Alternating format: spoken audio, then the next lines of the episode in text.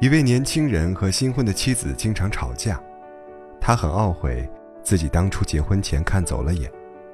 他觉得，日子要是这样过下去，实在是没意思，于是打算在征求父亲意见后和妻子离婚。父亲听完他的埋怨之后，问他：“儿子，你的妻子有优点吗？”年轻人抱怨说：“结婚前有，现在没有了。”父亲又问。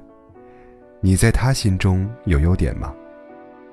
儿子迟疑了一会儿，说：“好像也是结婚前有，现在没有了吧。”父亲说：“你比我强，我结婚前不知道你母亲优点是什么。”年轻人抬头望了望他的父亲，想说什么，最终又咽了下去。父亲走到屋外，拿起了一块瓦片和一团棉花，问他。他们两个哪一个更硬一些呢？年轻人不知道父亲想干什么，于是说：“这还用问吗？当然是瓦片硬了。”父亲把瓦片和棉花举到同样的高度，松开了手。只见瓦片落地后被摔得四分五裂，棉花则轻飘飘地落了下来。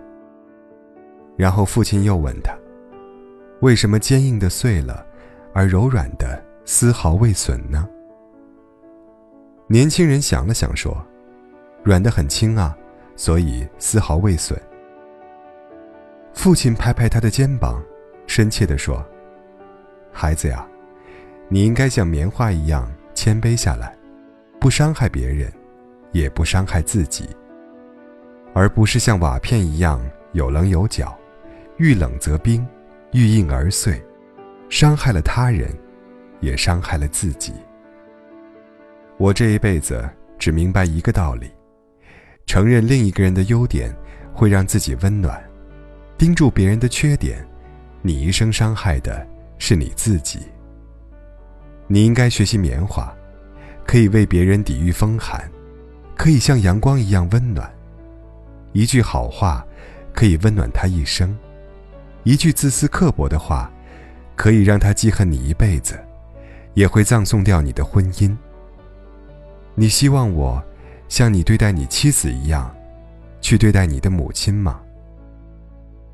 年轻人低下头对父亲说：“绝不。”然后，默默转过身去，走向自己家的方向。